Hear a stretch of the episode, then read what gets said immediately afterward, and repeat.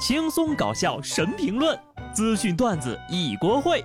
不得不说，开讲了。Hello，听众朋友们，大家好，这里是有趣的。不得不说，我是机智的小布。这两天啊，真的是太热了。我问大家一个问题啊，你们睡觉的时候会一直开着空调吗？有人就说了，你与其问我睡觉的时候能不能开空调，不如问我不开空调能不能睡得着觉。与其问我不开空调能不能睡得着觉，你不如问开着空调睡醒之后脸还好不好。河北保定一个小伙子一觉睡起来呀，就发现自己的嘴歪了，吃饭漏饭，喝水漏水，同时呢眼睛也无法正常闭合，鼻子无法正常通气儿，耳朵也疼痛不已。就医之后呀，他被诊断为面瘫。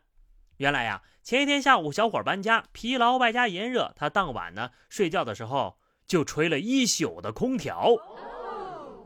虽然说吹空调一时爽，一直吹一直爽，但这件事情呀，医生说了很多次了。夏天使用空调呢，要调到合适的温度；而身体疲劳的时候，免疫力低，一定要避免空调直吹，损伤面部神经。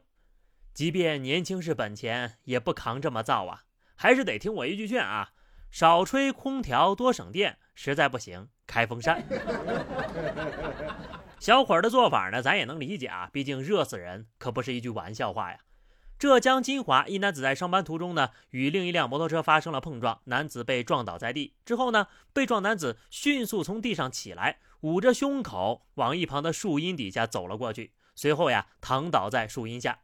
不久之后，该男子被送往医院接受治疗。经检查，这场事故致使男子六根肋骨断裂，目前呢，还在医院进一步治疗当中。在炎热的天气面前，断几根肋骨好像也没那么疼了。有人说了，肋骨骨折呀，不能随便动，万一断骨戳到重要的内脏该怎么办呢？如果是我，在一定概率被断骨戳死和百分之百被晒死之间，那我还是选前者吧。这位大哥能在一瞬间呢权衡利弊，果断行动，一定是一个非常聪明的人。如果你突然发现自己哪天愚钝了，可以去医院检查一下。有网友发帖称呀，最近几年呢，发现自己的记忆力下降，知识一直进不去脑子，去医院检查才知道自己变傻的原因竟然是脑供血不足。最神奇的是，经过医生的一通治疗之后，他发现自己的智商又回来了，吓得我赶紧也去看了医生。医生说呀，我笨呢，不是颈椎的问题，就是单纯的脑子不行。太棒了，这样我就放心了。而且听说呀，不光是颈椎病。鼻炎也有可能呢，会引起记忆力衰退。那又有鼻炎又有颈椎病的同学，不就麻烦了？没关系啦，虽然说我脑子里没有血，但是有水呀，也不用太过担心。山东某银行行长因为担心女儿的学业，先后二十六次上当受骗，被骗金额三点五个亿。在一次吃饭过程当中呀。行长对朋友提起自己的女儿正在准备参加高考的艺术类考试，但是成绩不够理想。朋友表示此事不难办。此后呢，行长向他多次转账近两千万。该男子又先后编织了更改高考分数等多个借口，八次骗取共计一点五亿元。之后呢，再次脉冲了反贪局长，骗得了一点五二个亿。最终呀，被判无期徒刑。行长呢，也获刑七年。怎么我赚个几块钱？都难得跟上天似的，你随口一骗就能骗到三个多亿。我们用的真的是同一种货币单位吗？愿意花一点五个亿给女儿改分儿，这女儿考的得多差呀？这脑子是怎么当上行长的呀？你想想啊，就算他真的上了目标的大学，这辈子能不能挣掉三点五个亿呢？等等，除非他姑娘考的是直通演艺圈的学校，那这就合理了。再穷不能穷教育，行长的格局呀。确实很行啊！下面呢，再说点有意思的。因为爆料小栗旬、林野刚等日本影星的私生活负面新闻而名声大噪的网红博主东谷义和宣布啊，当代表的这个 NHK 党参加日本参议院的选举。他参选不奇怪，奇怪的是他竟然被选上了。原因很简单，他参选的时候承诺，如果当选会爆料四十七个日本演艺圈的黑料。这是什么剑走偏锋的日系瓜主呀？要知道，在这之前呢，他因为欺诈的问题逃到了迪拜，至今呢仍然被困在迪拜。因为无法回国呢，他连拉票都是在网上进行的，把逃犯选成了议员。果然，你们那儿连吃瓜都是匠人级别的呀！确认当选的时候，他感慨道：“日本还是有救的，让我这种人也能当上政治家。”日本有救没救我不知道，但是我的瓜田有救了。所以你都当选了，就赶紧爆料呀！我瓜子儿都备好了。咱这儿呢，就先吃一个科技圈的小瓜吧。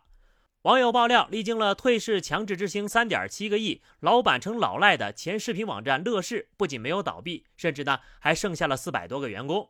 这些员工呀，依靠之前的高配电视和运营广告、影视剧版权以及出租办公楼的收入，过得非常的好。他们呢都是老员工，不仅不用担心没有被优化，而且呢也不用九九六和内卷，过着没有老板的神仙日子。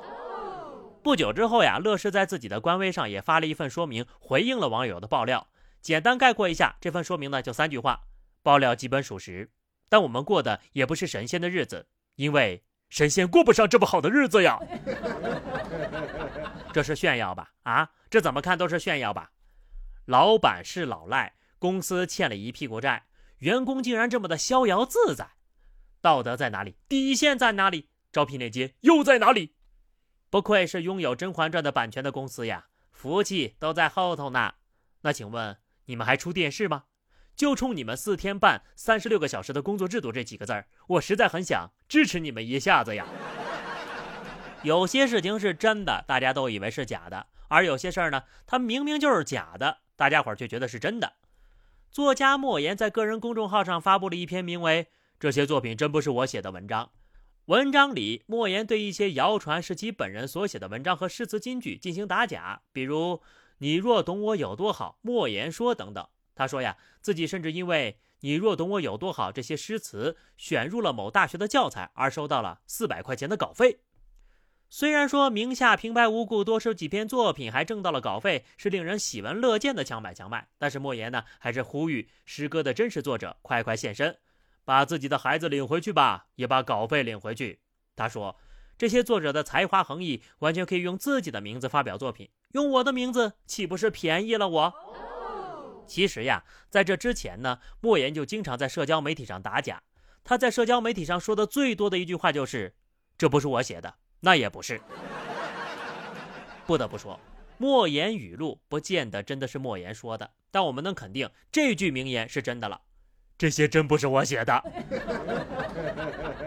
好的，朋友们，那么以上就是本期节目的全部内容了。关注微信公众号 DJ 小布或者加 QQ 群二零六五三二七九二零六五三二七九，来和小布聊聊人生吧。下期不得不说，我们不见不散，拜拜。